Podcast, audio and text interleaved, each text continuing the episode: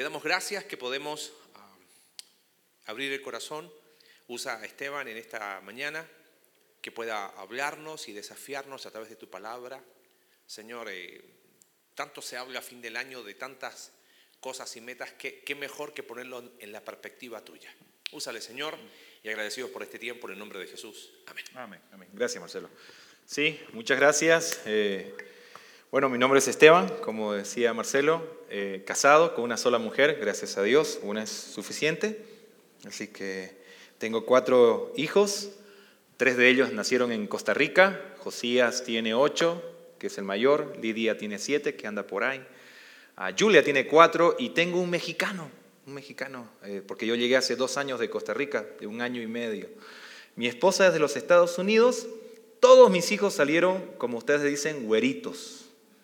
Así que tengo ese dilema en la vida, que cada vez que voy a presentar a mi familia van buscando al papá. Entonces, es complejo, ¿eh? es complejo, pero bueno. Vamos a hablar eh, de desafíos para el 2024. Hace dos domingos atrás eh, habíamos escuchado que por uno de los predicadores se huele a Navidad, ¿no? Y todo lo que conlleva eso, ¿no? Y después, bueno, se vino Navidad y ya vemos algunos efectos de esa Navidad, ¿no? que, el, que, el, cerdito, que, ¿cómo se llama esto? el rollo, eh, cerdo enrollado, no sé cómo es, pero lomo enrollado, ahí está, lomo enrollado, carne por allá, carne por acá, pozole, no, sea ingrato, digo yo, uno queda bien pochotón después de eso. Pero bueno, eh, creo que el olor de alguna manera ya va cambiando. Si nos damos cuenta, está por terminar este año. De hecho, este es el último día de este año y comienza un nuevo año. Y con ello, tal vez nuevos desafíos, ¿sí? Nuevos desafíos. Renovar desafíos, tal vez, ¿no? Aquellos desafíos que teníamos y vamos a renovarlos, a mejorarlos.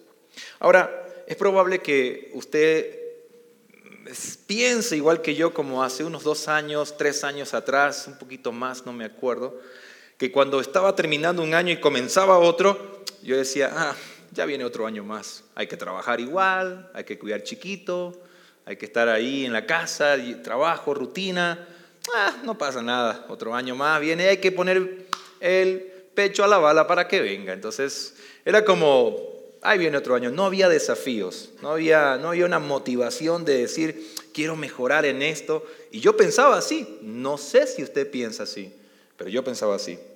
De hecho, cambió eso hace unos años atrás y entendí que los desafíos son parte del desarrollo de cualquier individuo, sea cristiano o no. Es parte. De hecho, somos programados y creados para seguir creciendo y desafiándonos a ser mejores cada día. Pablo dice en algún momento, no sé imitadores de mí, como yo, de Cristo. Ahí vemos la invitación a desafiarse, a mejorar, a tener una imagen de vida como Cristo. Entonces, los desafíos son parte de la vida. Con esto es animarnos a poner esta frase en la mente, tal vez en el corazón. Los desafíos personales tienen un lugar importante en el reino de Dios.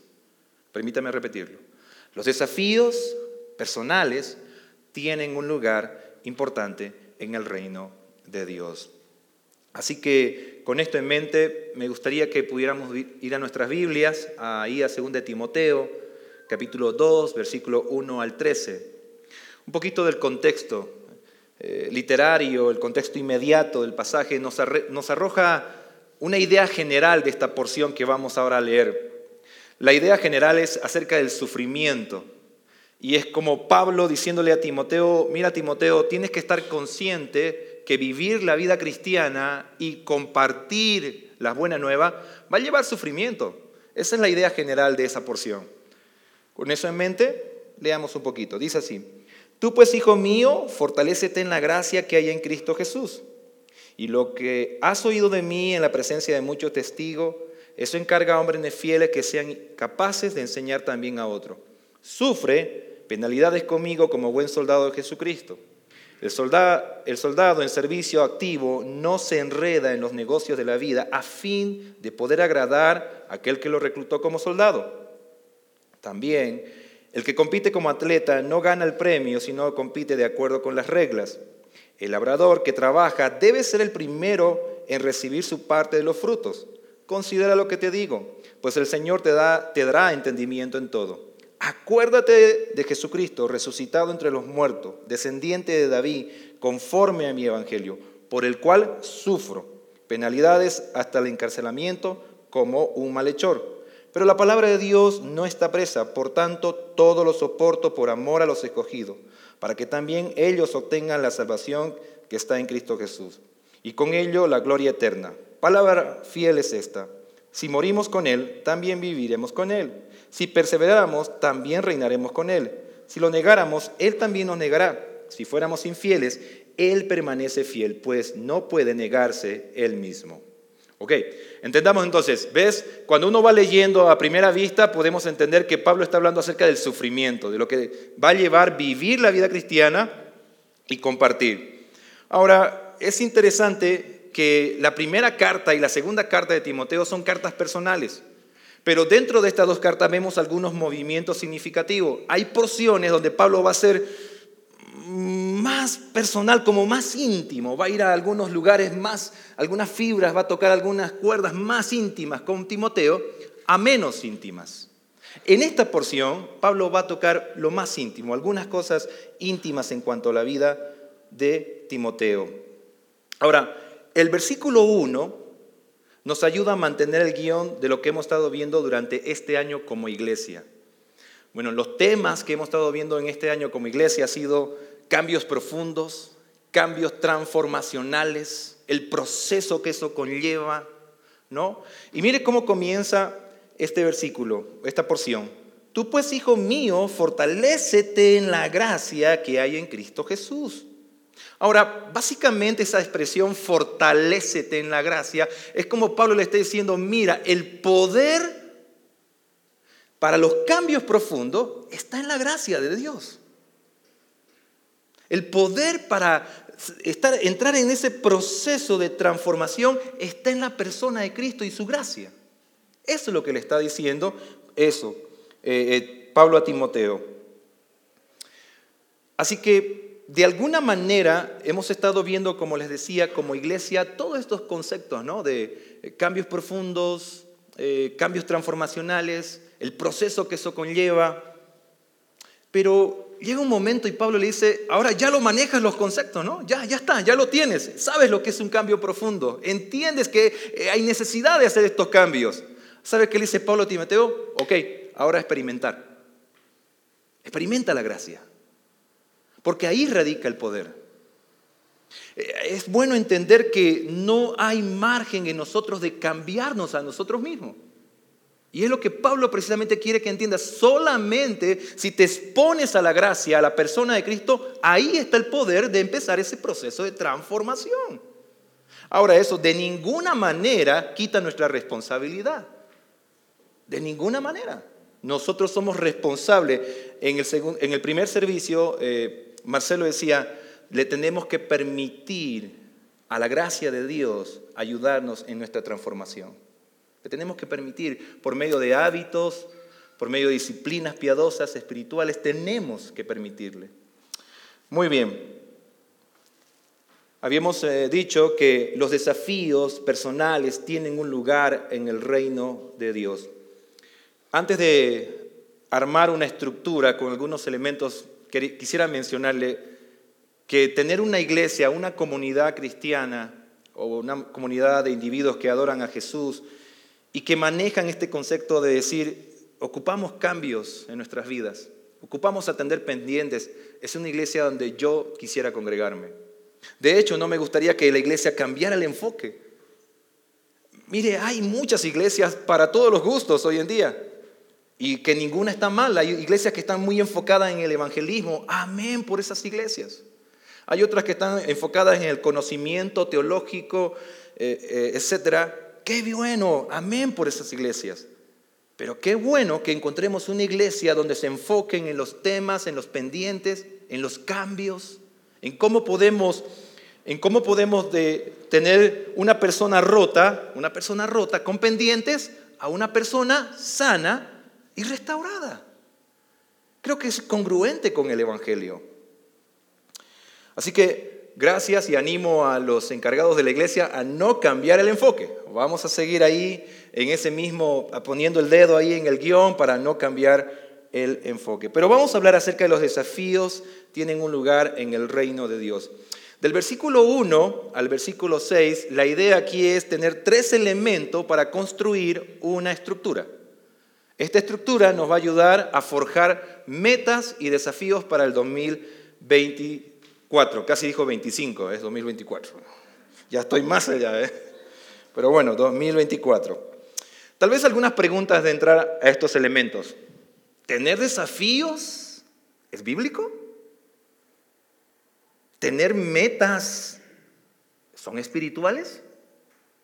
Y si lo son, ¿cuál es desafío? ¿Qué tipo de desafío? ¿Qué tipo de metas son espirituales y bíblicas? Bueno, yo me hacía esas preguntas antes. Pablo va a ilustrar aquí tres metáforas significativas para el tiempo de Timoteo y que de alguna manera nos van a ayudar a construir estos elementos para luego forjar eh, metas y desafíos. La primera metáfora, la metáfora del soldado. Mire, versículo 2 al 4. Me has oído enseñar verdades que han sido confirmadas por muchos testigos confiables. Ahora enseña estas verdades a otras personas dignas de confianza, que estén capacitadas para transmitirlas a otras soporta el sufrimiento junto conmigo como buen soldado de Cristo Jesús. Ningún soldado se enreda en los asuntos de la vida civil, porque de ser así no podría agradar al oficial que lo reclutó.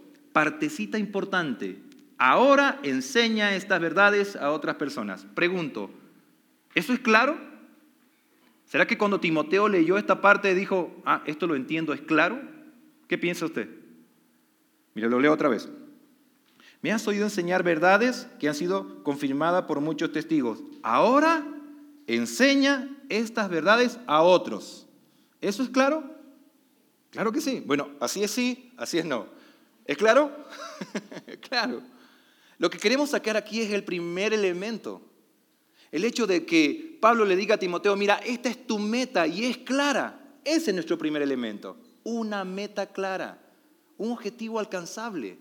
Algo que yo pueda visualizar y dimensionar, ah, esto es claro para mí.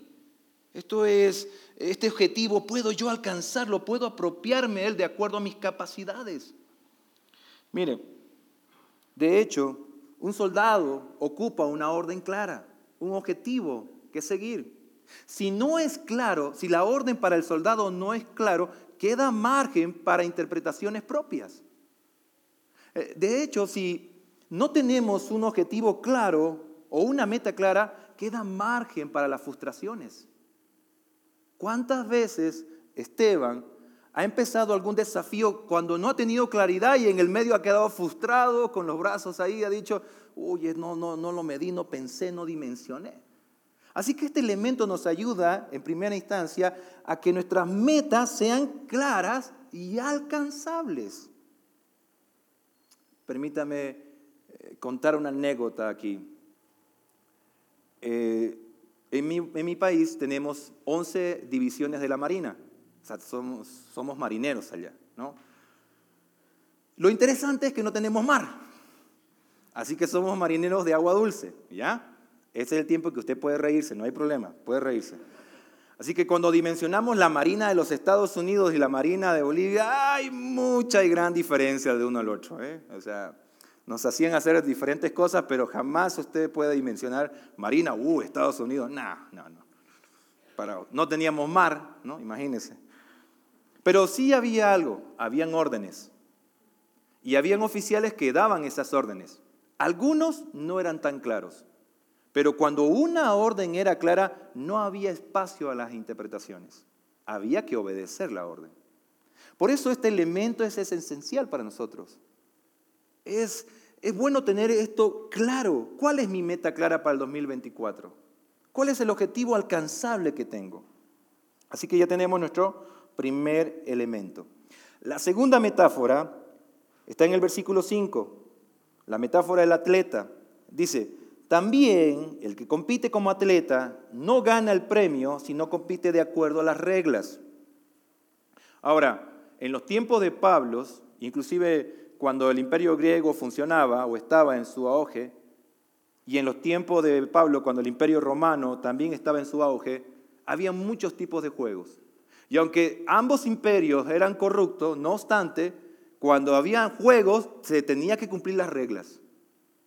No recibía corona la persona que hacía trampa, literalmente. No recibía. Hay un estadounidense que ganó los Juegos Olímpicos de 1904, Feather Lords. No sé si lo pronuncié bien, pero va por ahí. Fred Lords, algo así. Este señor empezó a competir y en la milla 9 quedó cansado, frustrado. Se sentó y luego vino su entrenador, lo tomó en el auto, lo llevó por 11 millas más y lo dejó casi cerca de la meta. Se bajó del auto, siguió corriendo y ganó. Hasta hizo un récord, ¿eh? pero luego encontraron que él hizo trampa. Ahora, si le preguntáramos a un atleta qué lo motiva a ganar una maratón olímpica, él conversaría de muchas cosas que lo motivan. Pero casi conscientemente, siempre en sus conversaciones estaría, fue, fue sacrificado, hubo muchas privaciones, hubo mucha disciplina, hubo mucho esfuerzo.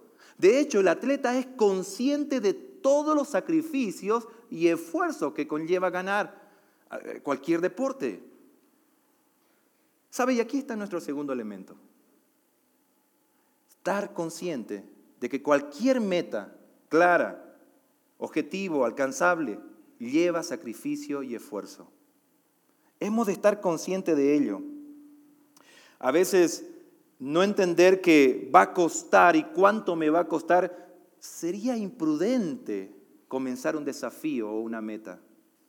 Debemos entender el costo, el sacrificio, las privaciones, estar consciente. Y eso es importante a la hora de forjar nuestras metas y desafíos para el 2024. Por más corta, por más clara que sea, por más alcanzable que sea nuestro objetivo, debemos entender que necesitamos estar conscientes del sacrificio y del esfuerzo. Permítame leer un pasaje acá. Dice, en cuanto a ustedes, amados, aunque hablamos de esta manera, estamos persuadidos de las cosas que son mejores y que pertenecen a la salvación. Porque Dios no es injusto como para olvidarse de la obra de ustedes y del amor que han mostrado hacia su nombre, habiendo servido y sirviendo aún a los santos. Pero deseamos que cada uno de ustedes muestre la misma solicitud hasta el fin. Hebreos 9 al 11, 6, 9 al 11. Ahora, esta frase me gustaría que la pueda prestar lo máximo en la atención que, que tenga. Estar consciente del esfuerzo y sacrificio se conecta íntimamente con la consistencia. Vuelvo a repetir hasta ahí la frase. Estar consciente de los esfuerzos y sacrificio se conecta íntimamente con la consistencia. Y es en esa esfera donde vemos a Dios trabajar, en la consistencia. Steven, el que escribe un cambio profundo, él dijo que vez tras vez quería escuchar a Dios hablar en su vida. Y él mencionaba que fue cuando fue más consistente, cuando pasó más tiempo ahí buscando, fue que Dios comenzó a hablar a su vida. Una vez más, ser consciente de los esfuerzos y sacrificios se conecta íntimamente con la consistencia y es en esa esfera donde vemos a Dios trabajar en la vida. Esto es importante, que podamos tener este elemento claro para armar nuestra estructura. Bueno, vimos tener metas claras, objetivos alcanzables, estar consciente del esfuerzo y sacrificio. Nuestro tercer elemento está en el versículo 6, acerca de la metáfora del agricultor. Dice, el labrador, para trabajar, debe ser el primero en recibir su parte de los frutos. Ahora, yo no sé si alguno de ustedes ha trabajado eh, en la tierra alguna vez, si ha sido agricultor o labrador. Yo no fui, pero sí trabajé y ayudé mucho en esa área.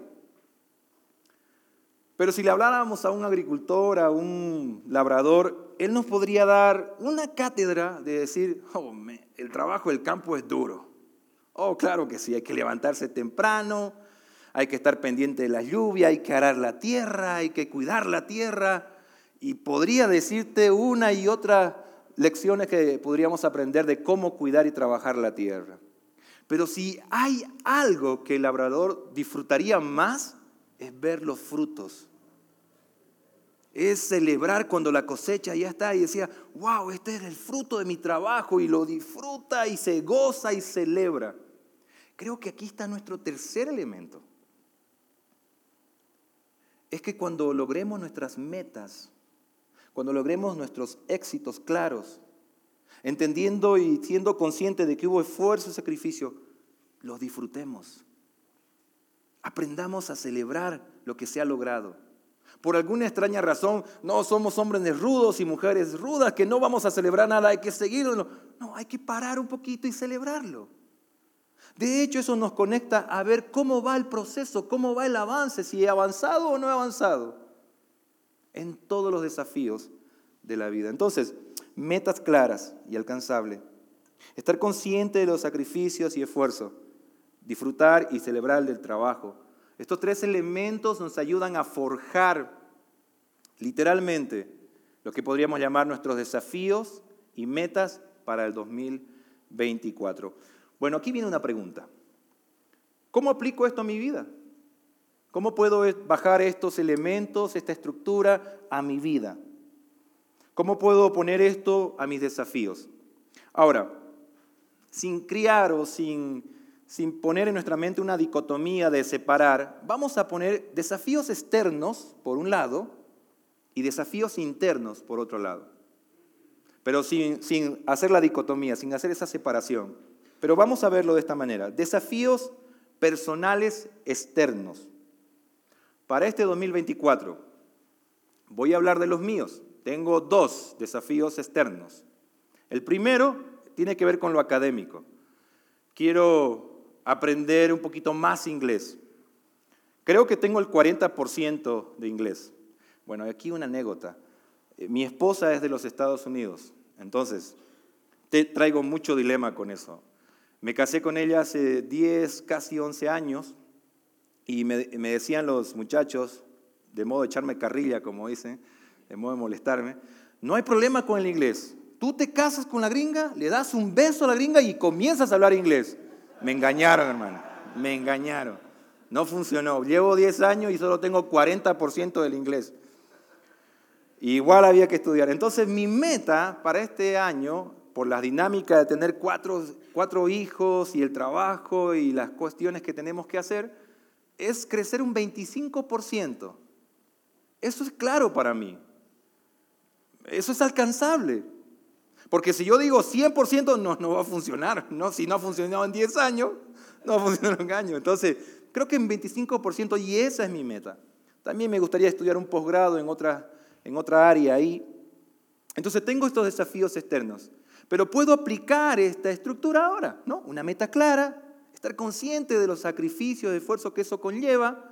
Y cuando llegue el momento, por lo menos en esta área del inglés, yo le voy a invitar a mi esposa todo en inglés. No, no me diga que lo voy a hablar ahorita, no lo sé. pero le voy a decir en inglés, ¿te gustaría cenar conmigo y hablarle inglés y recitarle algunos poemas en inglés? Y yo voy a disfrutar esa cena, ¿eh? voy a disfrutarla. Pero bueno, esto puede ser aplicable a sus desafíos y metas para el 2024. El segundo desafío es, quiero involucrarme más en mi iglesia local, aquí en Conexión. Eh, el año pasado fui, eh, estuve en un grupo Conexión, una temporada. Quiero estar una temporada más en un grupo Conexión, pero la siguiente temporada me gustaría ser un anfitrión. Creo que es una meta clara, alcanzable. Creo que puedo dar ese paso ahí, de acuerdo a las dinámicas y a las capacidades que tengo. Eh, sé que va a haber momentos en los cuales uno va a decir, ay, viene el partido, Argentina-Brasil. Ah, va a haber esfuerzo, va a haber ahí privaciones, etcétera, pero va a valer la pena. De hecho, eh, la temporada pasada con el grupo Conexión, usted viera la fiesta que hicimos. Carne asada, un montón de otras cosas, buen ambiente, disfrutamos, celebramos, Así que ánimo con los grupos conexiones, ¿eh? ánimo ahí, puedes celebrar. Pero esos son mis desafíos aplicando esta estructura. Pregunta, ¿Tiene usted algún desafío externo para el 2024? Tal vez algo que sea académico. permíteme decirlo de esta manera. Puede ser que sea algo físico.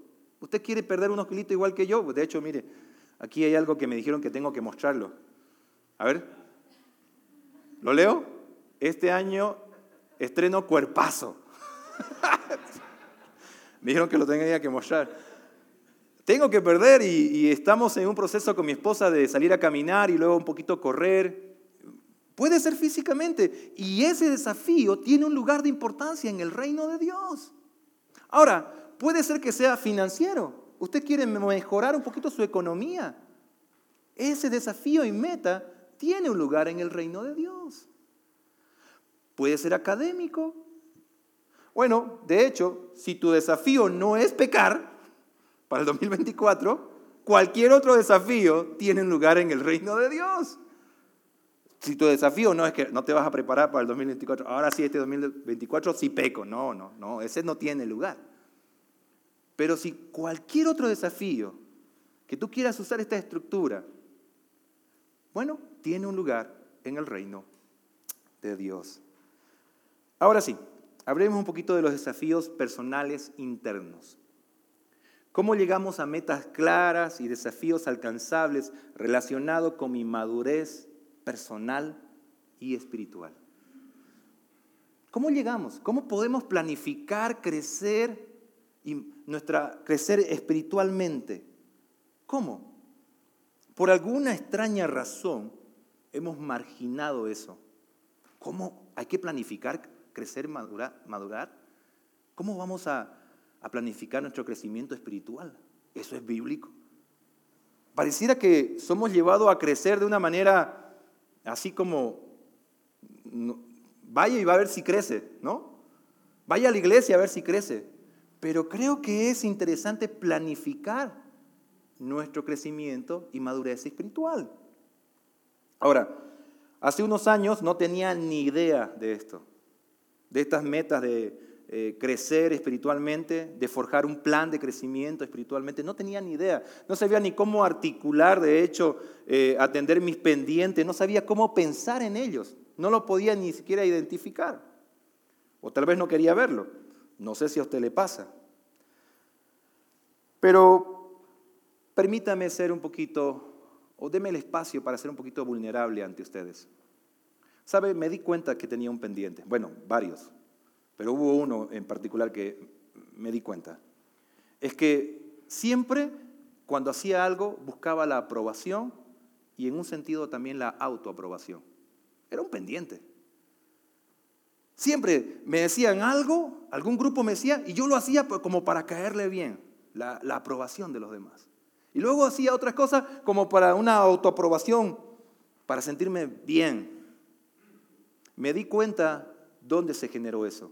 Escarbé un poco más ahí a fondo y tenía que ver con algunos temas ahí. Entonces dije, esto es un problema. Hay que hacer algo. Uno no puede seguir viviendo así. No es vida vivir agradando a los demás. De hecho, es muy agotador. De hecho, nunca lo vas a poder lograr. si no, basta nada más con que hagas una boda espectacular y a, uno no le va a gustar. ¿viste? Así que no se puede agradar a los demás. Pero ese era mi pendiente. Así que de alguna manera informal pensé y digo, necesito salir de esta situación. Formulé un plan, claro para mí. Hice esta pregunta, lo que estoy por hacer o lo que estoy haciendo, ¿por qué lo hago? ¿Para qué lo estoy haciendo?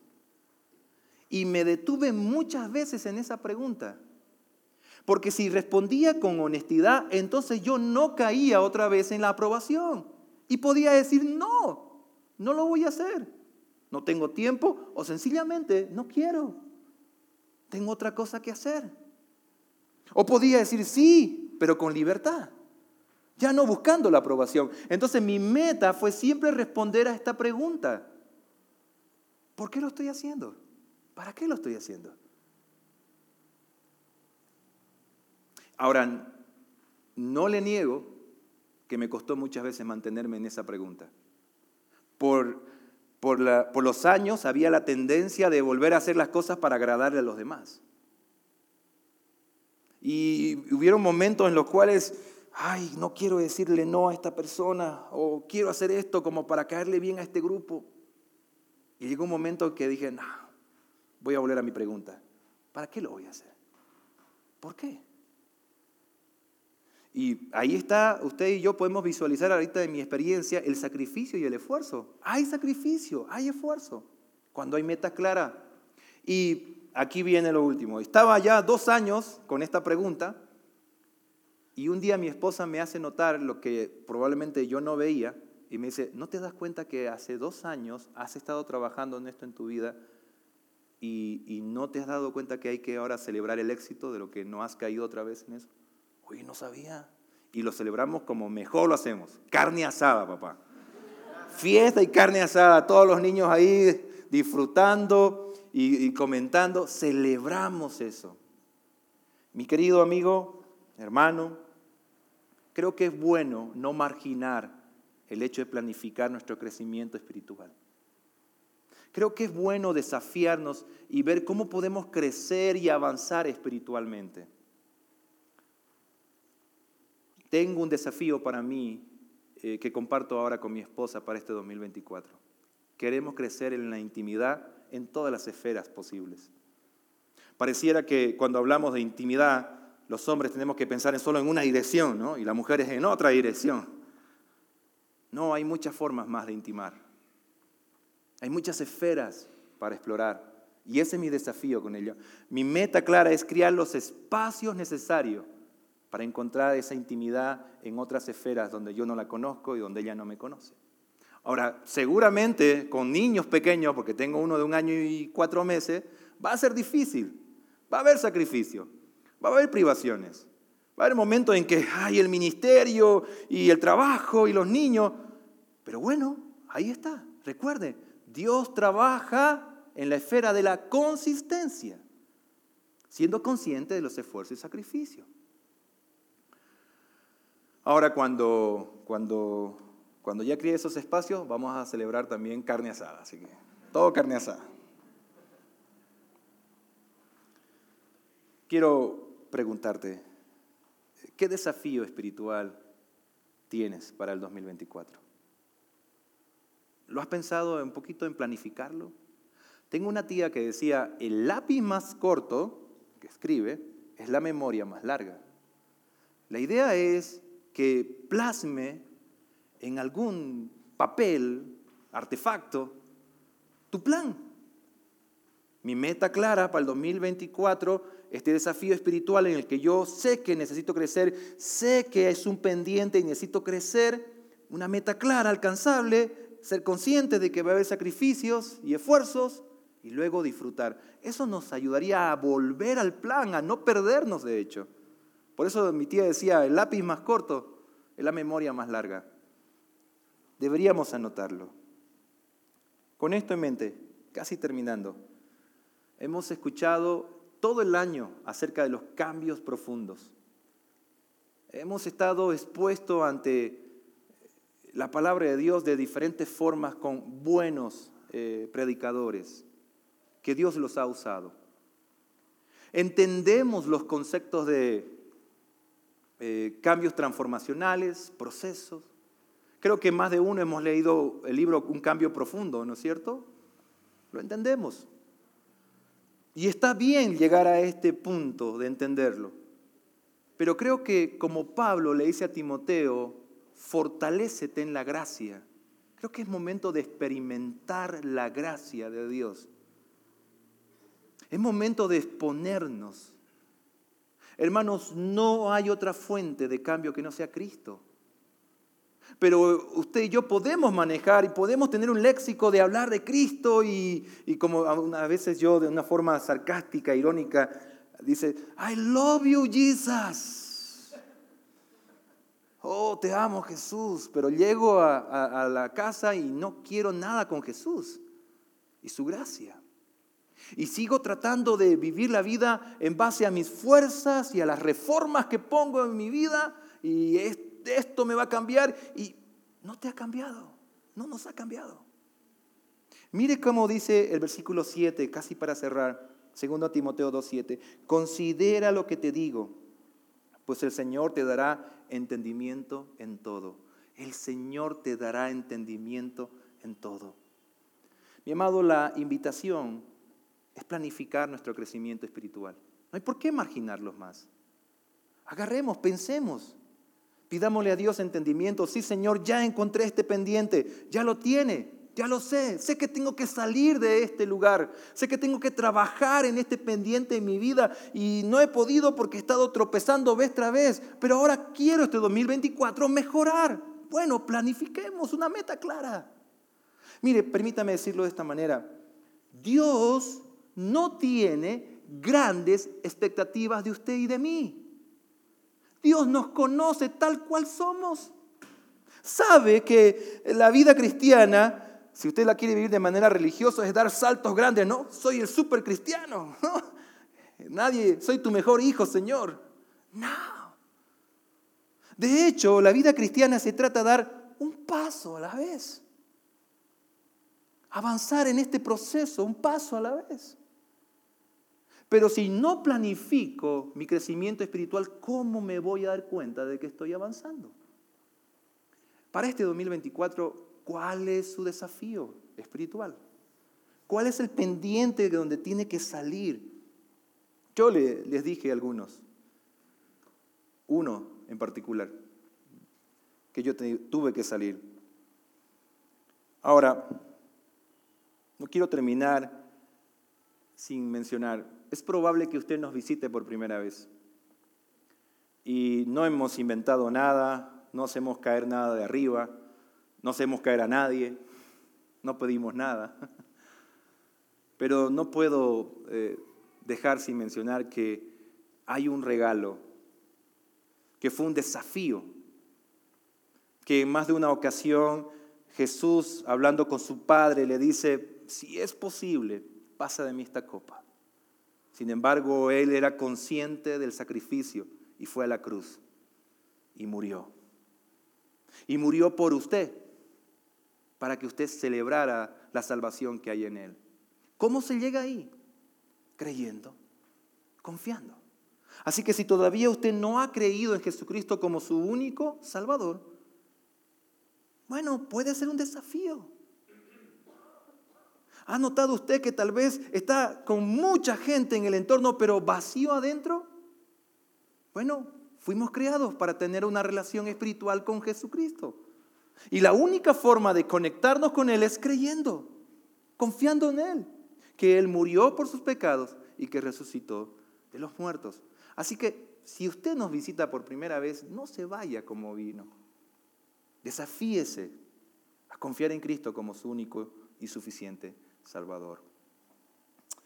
Pero si ya es alguien que ha confiado en Cristo y por alguna extraña razón, igual que yo, marginó por muchos años el tema de su crecimiento espiritual, le animo. No hay otra forma de experimentar la gracia, de exponernos a ella. Es la única forma. ¿Oramos? Padre, gracias por este tiempo. Gracias porque eres bueno, Señor. Gracias porque todo este año tú nos has cuidado. Gracias por aquellos detalles que nos has dado. Y aunque a veces no lo vemos, gracias Señor por aquellas metas y desafíos que nos has ayudado a cumplir. Padre, te rogamos que para el 2024 aquellos desafíos externos podamos, Señor, tener metas claras, podamos estar conscientes del sacrificio y el esfuerzo, pero también cuando llegue el momento podamos celebrar y disfrutar del éxito de ellos, Señor. También te ruego, Señor, por esos desafíos internos, aquellos pendientes que nos están costando a veces salir. Señor, ayúdanos a plasmarlo y a tener metas claras. Ayúdanos, Señor, a tener conciencia del esfuerzo y sacrificio y que cuando llegue su momento a celebrarlo, por favor, este 2024, ayúdanos, Señor, a salir de ese lugar. Te lo pedimos en el nombre de Jesús. Amén.